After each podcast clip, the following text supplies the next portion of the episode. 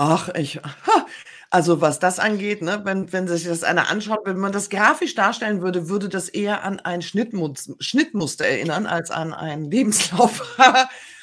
Also, eigentlich gibt's schon rote Fäden, die sich immer durchziehen, also, immer dieses mit mit Kunden, Vertrieb, Verkauf, Marketing. Das war immer so der rote Faden oder halt das Thema Organisation. Ähm, ich weiß gar nicht mehr genau, wo ich danach gelandet bin.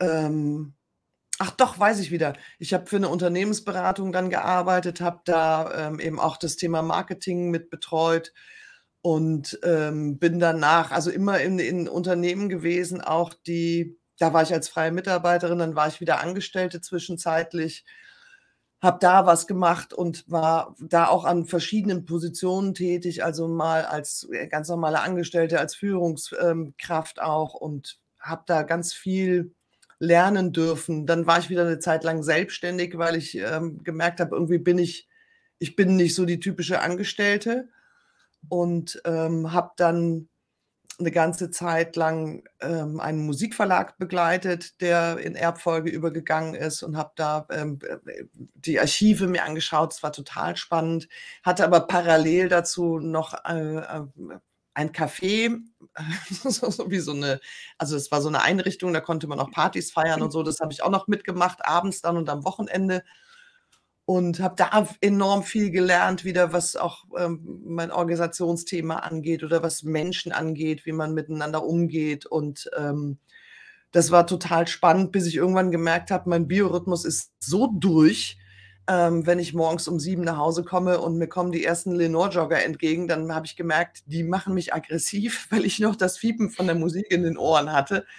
Und, ähm, auch diese Sozialkontakte sind halt extrem geschrumpft, ja, weil ich immer azyklisch gelebt habe. Also, ich bin morgens wie alle anderen aus'm Haus, aber ich bin dann auch teilweise erst morgens wieder nach Hause gekommen.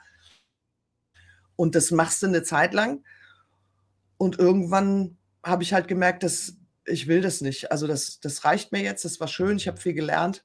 Ich habe mir meinen Traum erfüllt von von Gastro und, ähm, das reicht jetzt. Und dann bin ich 'nem bin ich angesprochen worden von einer Personalerin, die ich kannte aus einem, ähm, Unternehmen, für das ich tätig war.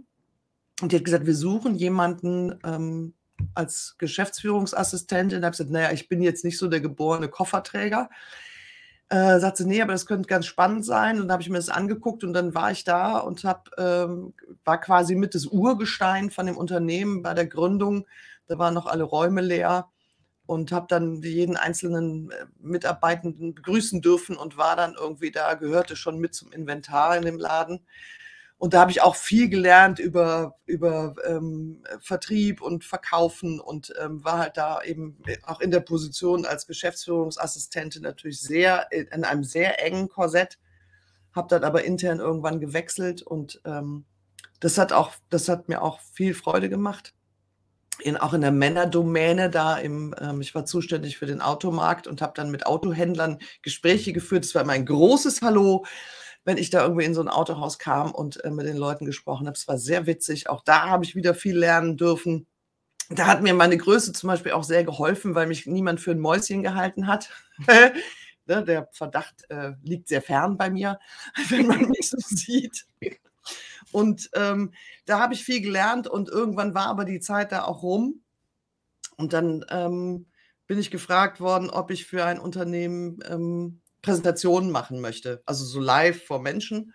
Und habe gesagt: „Oh, das habe ich noch nie gemacht, das mache ich.“ Und habe mich dann das war halt immer so 'ne 1/2 Stunde ungefähr und, ähm, habe da ganz viele Folien bekommen mit ganz viel Text und habe mich da vorbereitet. Und ich werde diese 1. Präsentation nie vergessen, weil ich war so nervös. Äh, ich habe gesagt: „Das Hotel hat wahrscheinlich mittlerweile 'n Wassergraben, weil ich da gelaufen bin.“ Draußen habe mich aus dem Veranstaltungsraum durch dies durch diese große Tür da raus, äh, vors Hotel und bin immer nur auf und ab gelaufen und habe dann meinen Vortrag gehalten und, äh, mein Feedback, äh, erbeten nach dem Vortrag. Und das war dann so, dass, äh das Henry war damals und der hat gesagt, das war äh, der hat erst mal 'n Lachkrampf gekriegt. Da habe ich gesagt: „Super, das ist sehr ermutigend.“ Und dann hat er gesagt, das war inhaltlich top, das war, äh, 100 %, aber von der Emotionslage war das eher so wie 'ne Stewardess.